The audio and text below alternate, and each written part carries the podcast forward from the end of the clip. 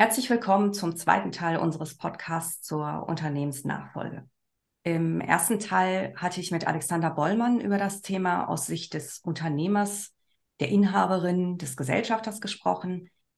Heute unterhalten wir uns im Zusammenhang der Nachfolgeplanung aus der Perspektive des Nachfolgenden und mit mir sind meine Kollegen Christoph Kiekhöfel und Jörg Hesse, die in der Personalberatung mit mir tätig sind. Hallo ihr beiden. Hallo Susan. Hallo Susan, schön hier zu sein. Ja, wir haben heute folgende Schwerpunkte. Zum einen gucken wir uns natürlich die Rolle des Nachfolgers an. Wir unterhalten uns darüber, welche Anforderungen an den Nachfolgenden gestellt wird, also persönliche und fachliche Anforderungen. Was bedeutet überhaupt interne und externe Nachfolge? Und ganz interessant auch, welche Erfahrungen du, Christoph, im Rahmen der Unternehmensnachfolge gemacht hast, weil du ja auch in dieser Situation schon gesteckt hast. Und zum Schluss gehen wir auf unsere Rolle als Personalberaterinnen und Personalberater bei Bollmann Executives ein. Wie könnte unsere Dienstleistung im Rahmen der Unternehmensnachfolge äh, sein? Ja, ganz schön viel, worüber wir gleich sprechen. Ja, das äh, Thema ist tatsächlich sehr vielschichtig.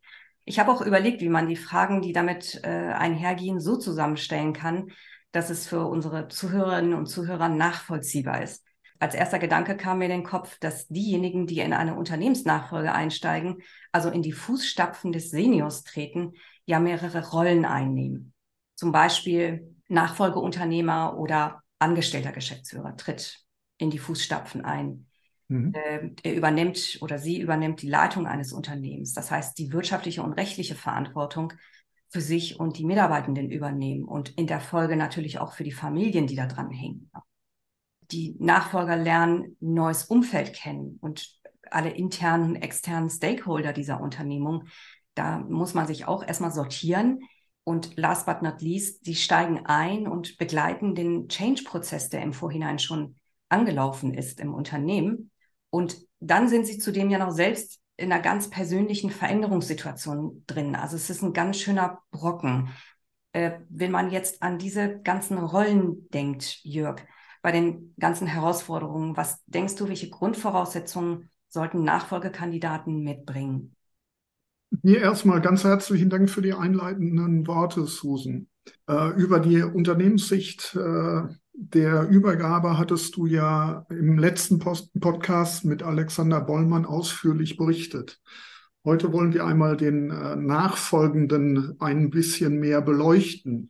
Äh, vorweg, lass mich noch den Hinweis geben, Unternehmensnachfolge ist kein komplizierter Prozess, sondern nur ein komplexer Prozess, wobei die einzelnen Prozessschritte sehr exakt definiert werden können.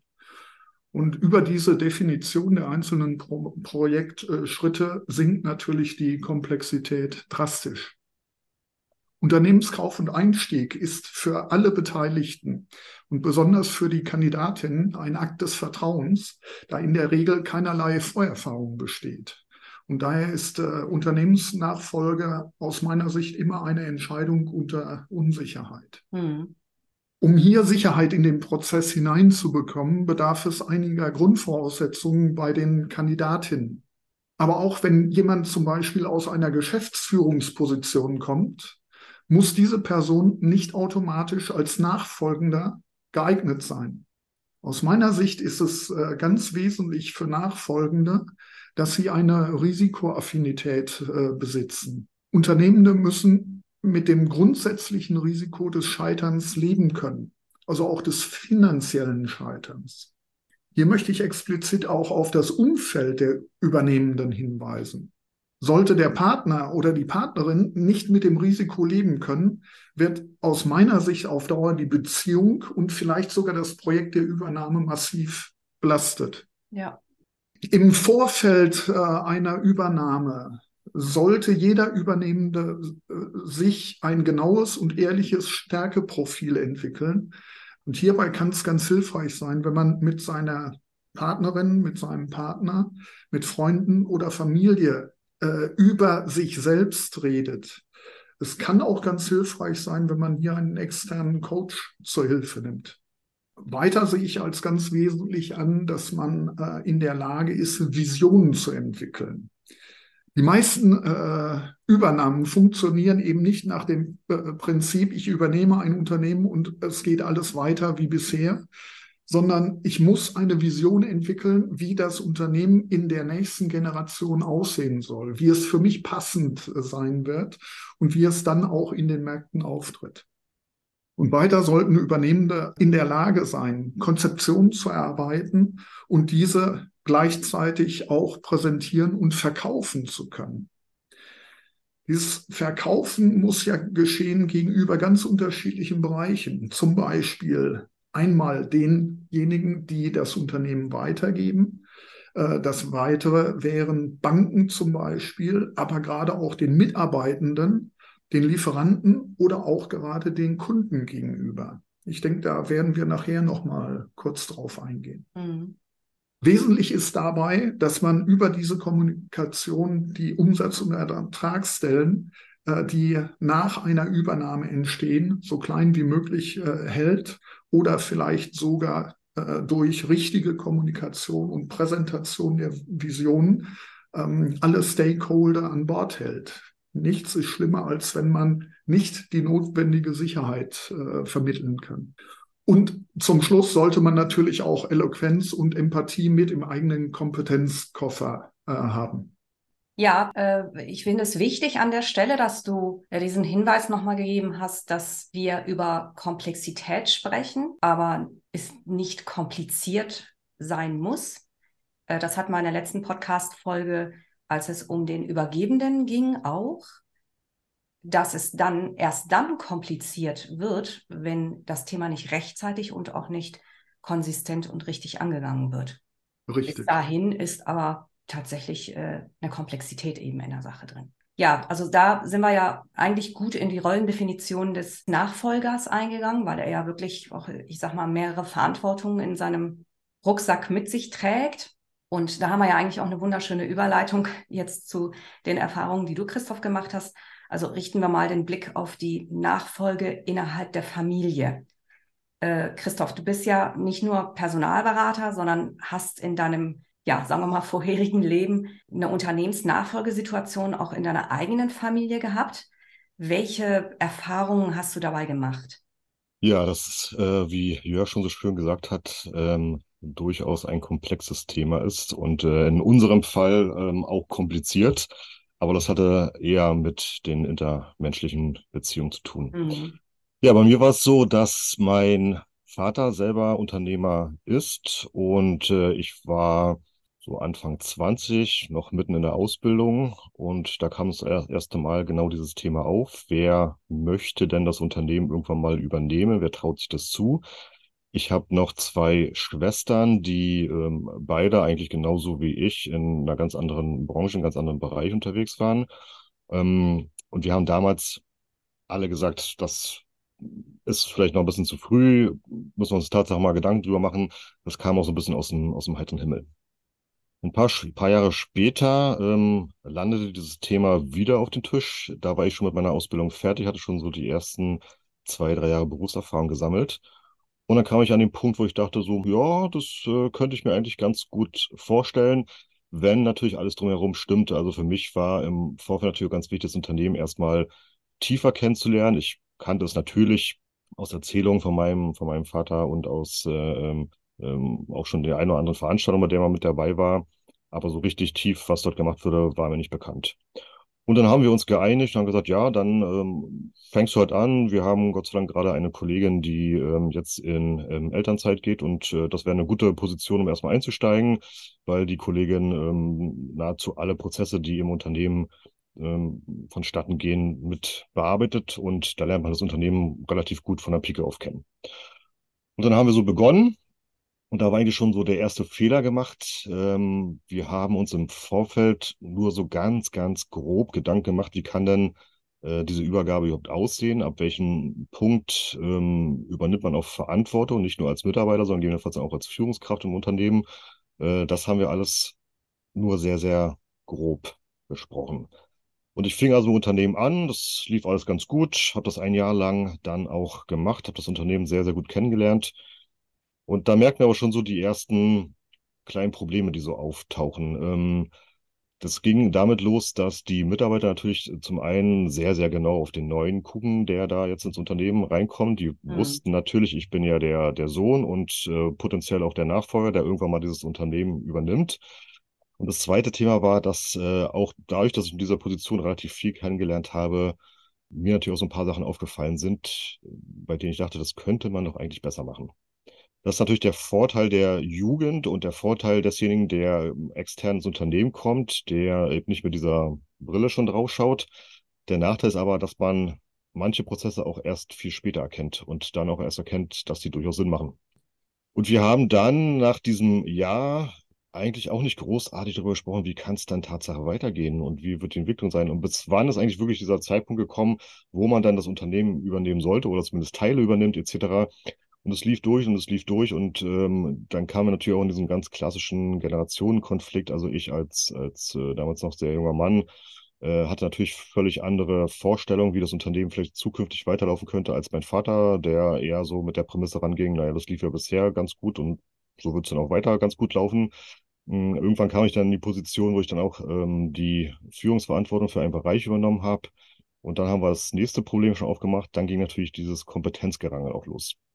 Das bedeutet, die Mitarbeiter, die ich dann geführt habe, waren irgendwann an dem Punkt, wo sie vielleicht festgestellt haben, naja, so wie der äh, Herr Kiekowe Junior führt, das ist irgendwie ganz anders, als der Senior macht. Und dann haben die natürlich durchaus mal äh, den einen oder anderen Trick genutzt und sind dann eben, wenn ich Entscheidungen getroffen habe, zu meinem Vater gegangen und gesagt, Mensch, und ihr Sohn, und das ist vielleicht nicht so eine gute Entscheidung.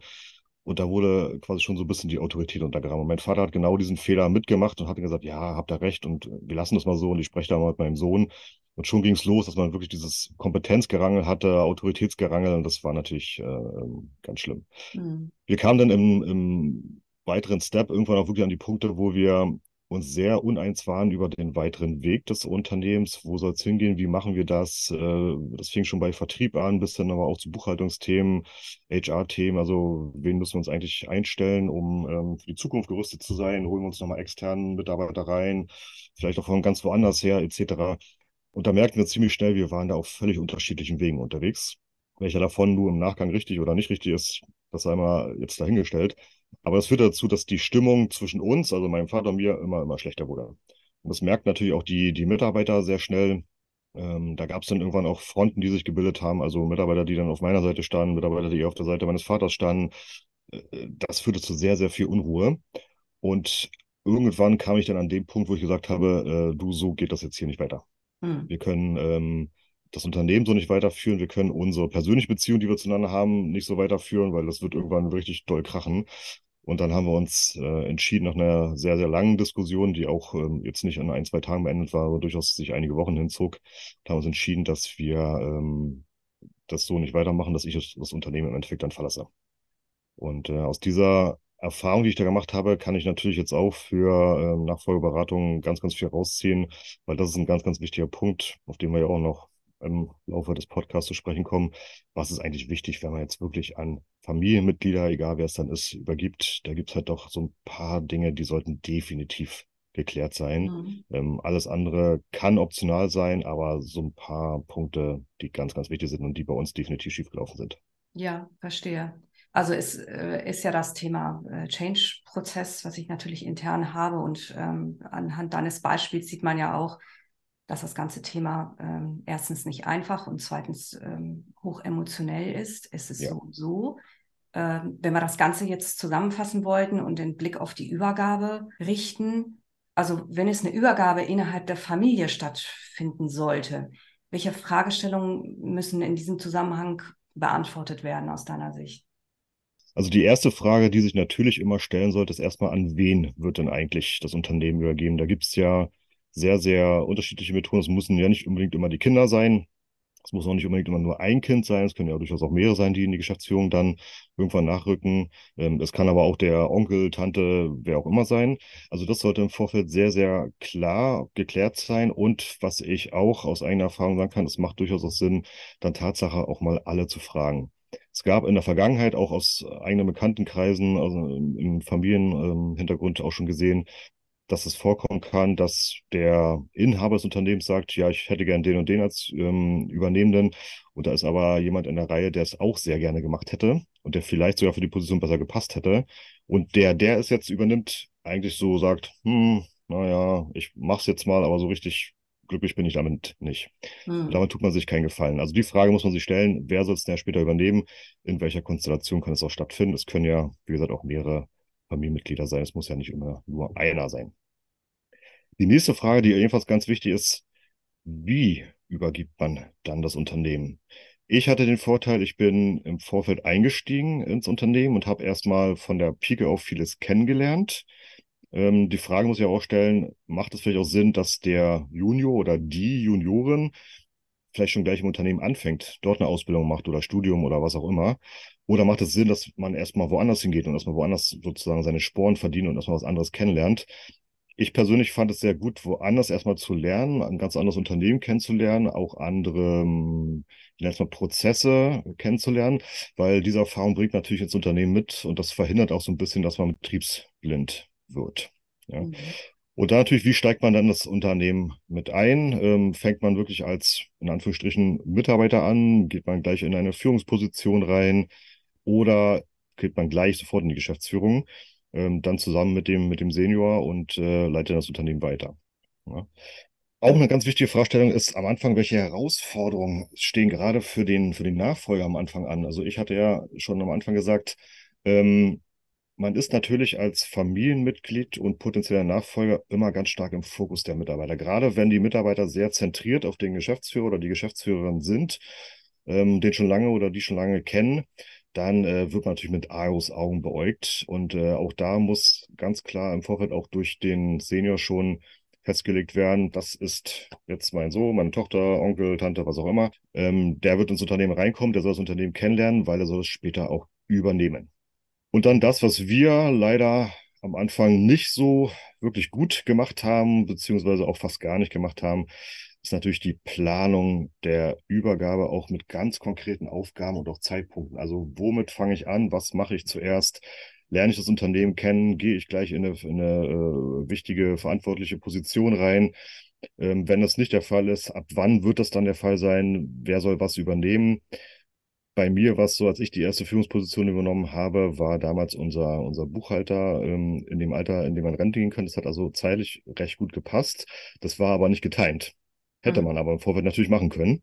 Ganz klar sagen, du, der Chefbuchhalter, der wird in zwei Jahren in Rente gehen und äh, in zwei Jahren übernimmst du dann äh, dessen Position. Das wäre natürlich eine gute Möglichkeit gewesen.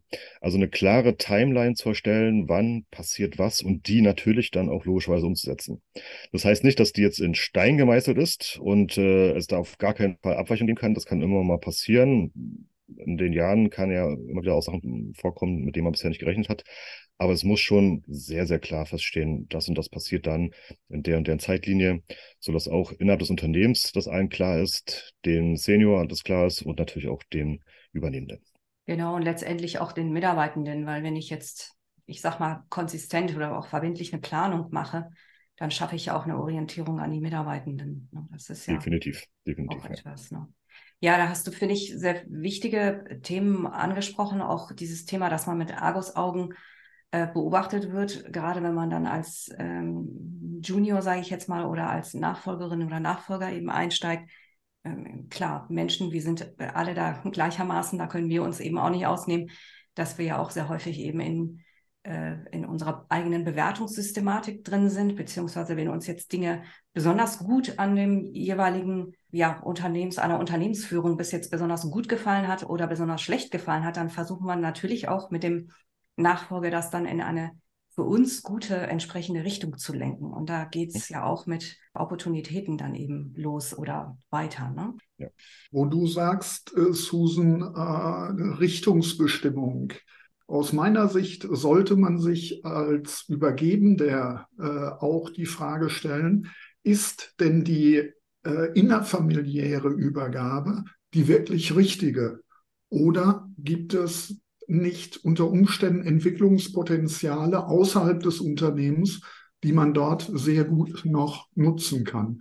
Und dazu bedarf es oft einer neutralen äh, Person, die dann auch wirklich die einzelnen Fähigkeiten und Möglichkeiten der Personen beschaut, um äh, dann auch sagen zu können, jawohl, äh, familiärer äh, Nachfolger ist hervorragend geeignet oder auch nicht. Mhm. Genau, das bringt uns ja im Prinzip auch schon zu der nächsten Frage.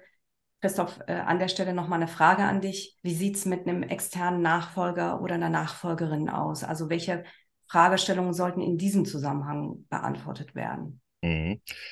Was müssen wir da? Ich habe ähm, ganz oft schon erlebt, dass die Nachfolger manchmal etwas, ich sage mal vorsichtig, naiv rangehen und äh, sich auch nicht alle Unterlagen, die man sich angucken sollte im Vorfeld, auch wirklich anschauen.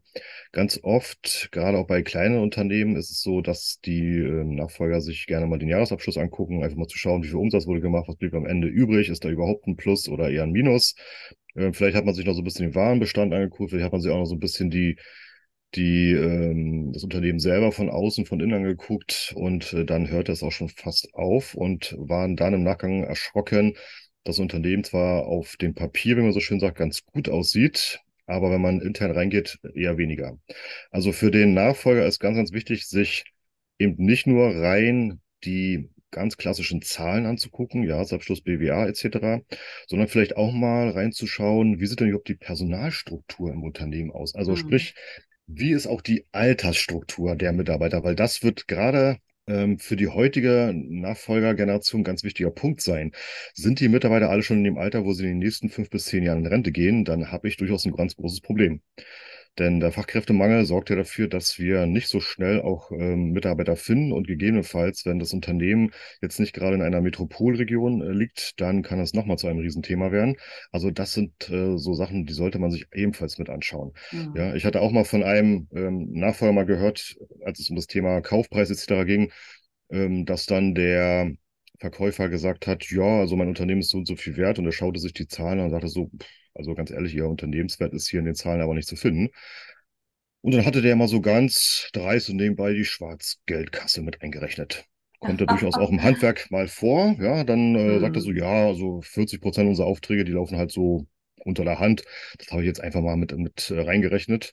Das ist natürlich für einen Nachfolger recht schwierig, das nachzuvollziehen, oh, ja. weil ähm, mal völlig davon abgesehen, dass natürlich Schwarzgeld ein ganz anderes rechtliches Thema ist, da ja. müssen wir jetzt nicht drüber sprechen.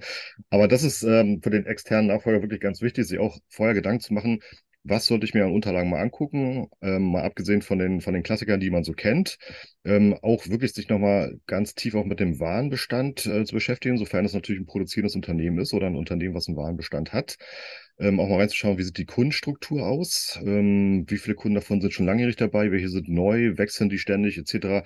Das kann man ja sehr gut dann auch mal mit rausschauen. Und ein ganz wichtiger Faktor, den wir immer wieder auch mal vergessen, ist, sich auch mal mit dem Unternehmer zu unterhalten, wie sieht denn eigentlich deine Vision für das Unternehmen in den nächsten Jahren aus? Also habe ich hier ein Unternehmen, was Produkte oder Dienstleistungen anbietet, die in fünf bis zehn Jahren überhaupt noch gebraucht werden? Mhm. Ja, vielleicht gibt es die dann gar nicht mehr auf dem Markt oder vielleicht will die doch gar keiner mehr auf dem Markt haben. Das muss man sich auch schon mal im, im Vorfeld anschauen. Die Zahlen im Moment können toll aussehen, das kann aber in fünf bis zehn Jahren eben anders aussehen. Also das ist ein ganz wichtiger Punkt, sich auch die Vision des äh, derzeitigen Inhabers mal anzuschauen. Wo würde er sich dann in fünf bis zehn Jahren sehen? Das mag zwar in der heutigen Zeit auch viel ähm, Kristallkugel schauen sein, weil natürlich kann das keiner ähm, wirklich vorhersagen. Aber bei manchen Produkten ist es heute schon relativ klar, dass die in zwei bis drei Jahren für auf dem Markt nicht mehr so in der Art und Weise überhaupt vorkommen werden. Ja. Mhm. Der nächste Punkt, der für den externen eigentlich genauso gilt wie für den internen, ist, wie erfolgt denn jetzt eigentlich der Einstieg in das Unternehmen? Ja. Es gibt ja mehrere Möglichkeiten. Man hört äh, immer wieder, dass der bisherige Inhaber dann noch sagt, so ab dem 1.1. bin ich dann nicht mehr da und der neue übernimmt dann ist der weg und wir haben sozusagen den Sprung ins kalte Wasser. Es gibt auch die Möglichkeit zu sagen, wir machen das in einem fließenden Übergang, also der Übernehmende läuft noch eine Zeit lang mit und der Senior ist noch mit da, um als ähm, Sparringspartner, als Mentor noch mit an der Seite zu stehen. Oder es gibt auch die Möglichkeit, dass der ähm, Übernehmende auch erstmal klassisch einsteigt in einer anderen Position, also noch nicht direkt in der Geschäftsführung, sondern vielleicht F2-Ebene. Also auch das sollte man sich im Vorfeld ganz klar machen, wo will ich denn tatsächlich anfangen? Und das muss sowohl mit dem Senior als im Endeffekt natürlich auch mit dem Übernehmenden abgesprochen werden. Mhm. Dann kommen wir zu dem Punkt, der sehr, sehr gerne ebenfalls völlig unterschätzt wird, nämlich die Kommunikation. Und damit meine ich, wie wird eigentlich der Nachfolger im Unternehmen vorgestellt? Also auch hier sollte sowohl das Senior als auch der Übernehmende ganz stark überlegen, wie kommuniziere ich das? Mhm. Ab wann gehe ich dann schon in die offene Kommunikation rein? Also da gibt es möglicherweise jemanden, der das übernehmen könnte.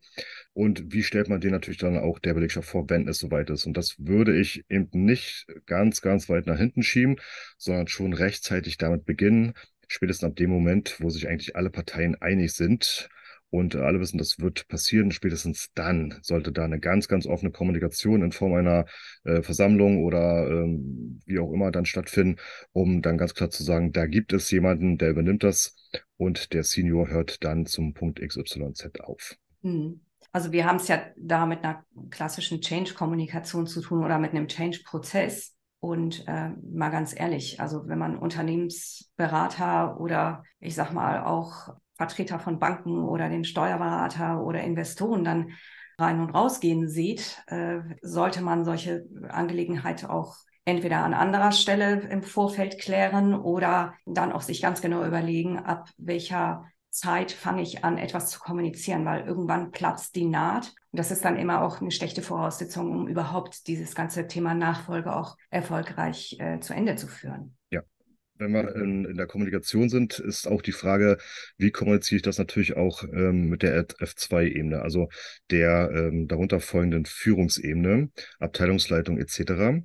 Äh, hier muss man auch sehr, sehr früh schon in die Kommunikation reingehen. Ähm, wir haben gerade bei mittelständischen Familienunternehmen ja oftmals so, dass die F2-Ebene eine sehr, sehr enge Verbindung zum bisherigen Inhaber oder Geschäftsführer des Unternehmens hat. Und äh, da müssen wir natürlich noch viel, viel mehr in die Vertrauensbildung reinbauen, weil der Neue, der Übernehmende braucht die F2-Ebene, um selber gut Fuß fassen zu können im Unternehmen.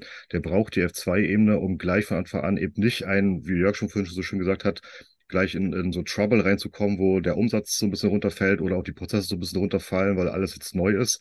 Also die F2-Ebene muss von Anfang an ganz, ganz eng mitgenommen werden, ganz, ganz eng begleitet werden. Das ist auch etwas, was wir ja als, als Bäumann Executives äh, mit anbieten im Rahmen der, der Nachfolgeplanung. Und das ist ein Punkt, den man auf gar keinen Fall mit unterschätzen darf. Mhm. Ja, und last but not least, eine ganz elementare Frage ist natürlich dann auch, wie lange bleibt dann der Senior eigentlich noch im Unternehmen? Gibt es den einen oder anderen, der noch tagtäglich dann vorbeischaut und mit den Mitarbeitern redet und sich immer wieder auch in das Geschäft mit einmischt? Ist der Senior jemand, der sagt, nee, ab Punkt XYZ ist für mich Schluss, ich bin raus, hat damit nichts mehr zu tun und dann ist es erledigt.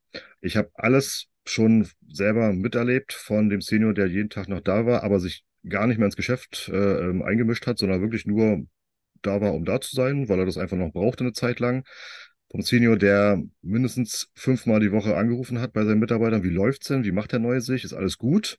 Ja, bis hin auch so ein Senior, der wirklich nach dem äh, Stichtag verschwunden war und nie wieder aufgetaucht ist. Hm. Also da gibt es alle Varianten. Mhm. Ähm, es ist natürlich vieles möglich, aber auch das sollte man im Vorfeld ganz, ganz klar zwischen beiden Parteien absprechen und sich dann bitte auch daran halten. Ja, denn letztendlich ist es auch äh, so, dass das, äh, hier geht es ja auch um den Nachfolgenden oder die, die Nachfolgerin. Und wir erleben das ja auch in der Personalberatung, dass das eines der zentralen Fragen ist, die äh, potenzielle Nachfolgerinnen oder Nachfolger auch stellen. Äh, Gibt es schon einen Plan, wann der oder diejenige aussteigen möchte und wie ist die Übergabe geplant und so weiter und so fort, weil es ja auch äh, tatsächlich hier um das äh, Thema Standing im Unternehmen geht oder dass man äh, im Prinzip auch die faire Chance dann kriegt, als äh, Nachfolgender oder Nachfolgender einzusteigen. Ne? Genau. Ähm, wir haben ja genau dieses Thema Change-Prozess äh, auch jetzt an der Stelle beleuchtet. Wir haben in der ersten Podcast-Folge zum Thema Nachfolge, als wir über die abgebenden Inhaberinnen und Gesellschafterinnen äh, gesprochen hatten, auch über weitere Stakeholder in diesem Übergabeprozess gesprochen. Äh, wir haben über Banken gesprochen, über Steuerberater, Investoren. Wir sind ja selbst als Personalberatung auch regelmäßig im Austausch mit den Industrie- und Handelskammern beispielsweise. Für die ist das Thema Nachfolge, hat das ja auch eine immense Bedeutung. Es geht ja um die Stärkung und die wirtschaftliche Stabilität in der jeweiligen Region.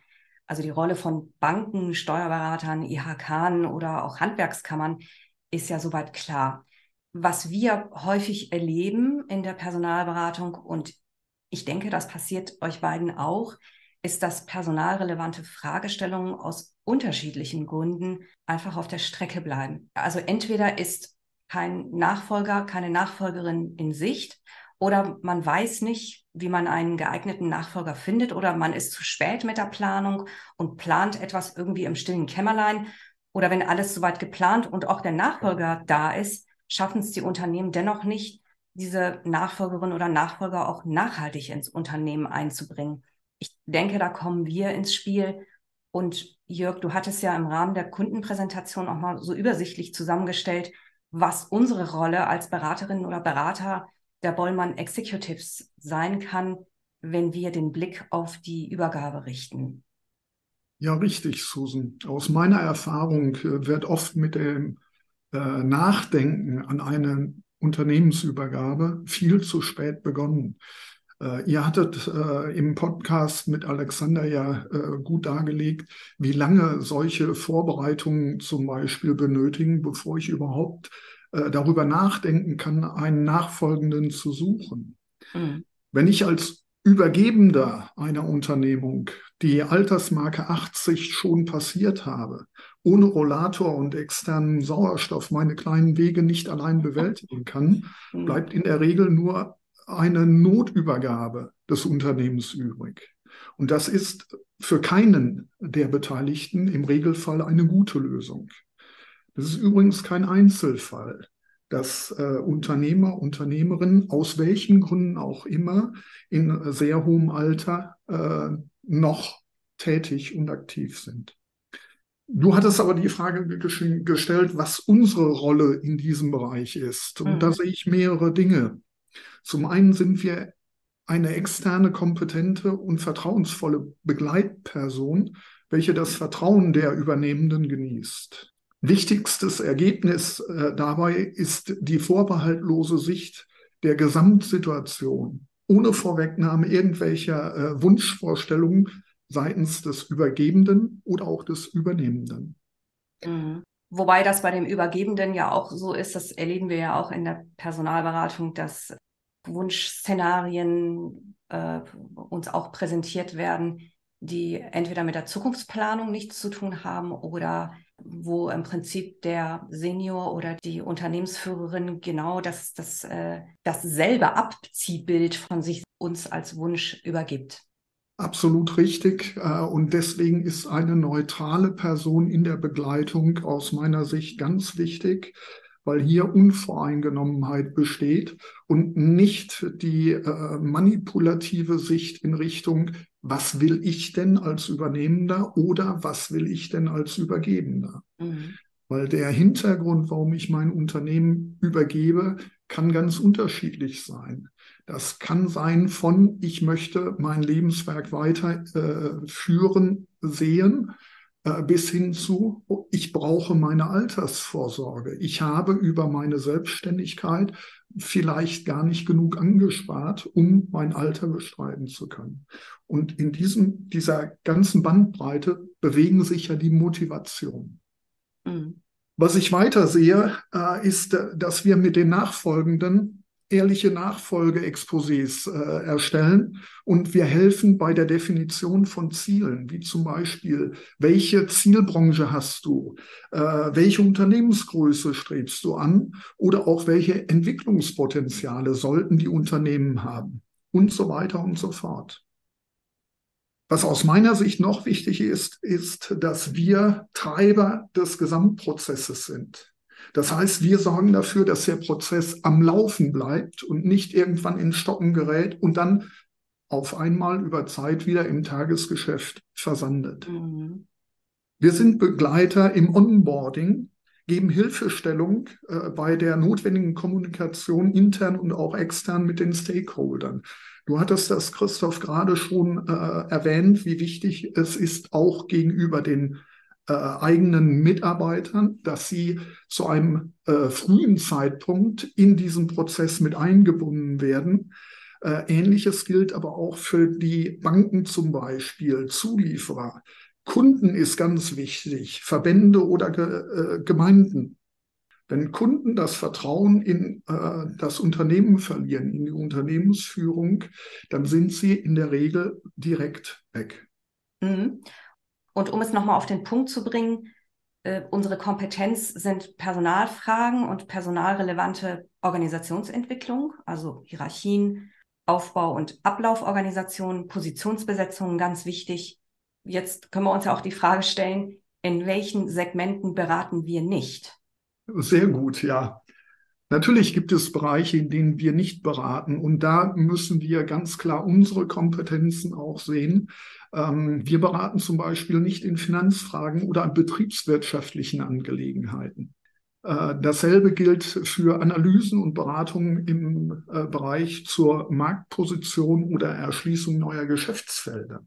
Wir sind auch nicht im Bereich der Finanzkennzahlen unterwegs und wir übernehmen keine direkte Kommunikation mit internen oder externen Geschäfts- und Kooperationspartnern. Mhm. Und wir übernehmen keine Change-Kommunikation, sondern wir beraten in dem Prozess. Richtig, ich finde auch, dass der letzte Punkt äh, auch nochmal besonders wichtig ist, weil wir selbstverständlich im Change-Prozess beraten, aber diejenigen, die die Kommunikation betreiben sollten, das ist ja auch an dem Beispiel von Christoph auch äh, ganz, ganz deutlich geworden ist. Es geht ja auch darum, eine Vertrauenssituation zu schaffen, eine Klarheit und eine Orientierung für die Mitarbeitenden zu schaffen. Und das sollte natürlich nicht über einen Berater oder eine Beraterin kommen, die dann stellvertretend kommuniziert, sondern die Kommunikation sollte durch die Unternehmensführung selber stattfinden und später eben auch durch den Nachfolger und die Nachfolgerin. Ganz genau. Mhm. Ja, wir merken jetzt auch in der zweiten Podcast-Folge, dass das Thema Nachfolgerin oder Nachfolger mindestens so wichtig ist wie die Thematik um den abgebenden oder die abgebende Gesellschafterin oder Gesellschafter, weil es hier letztendlich auch um den nachhaltigen Unternehmenserfolg geht. Ja, ganz genau. In diesem Sinne Erstmal danke an euch beiden für die Zusammenfassung und die Impulse, die wir bekommen haben heute. Und ich würde sagen, bis zum nächsten Mal. Ganz herzlichen Dank, Susan. Ganz herzlichen Dank, Christoph. Ich danke euch auch. War wieder sehr viel Spaß mit euch zusammen. Bis zum nächsten Mal. Ciao. Bis bald. Tschüss.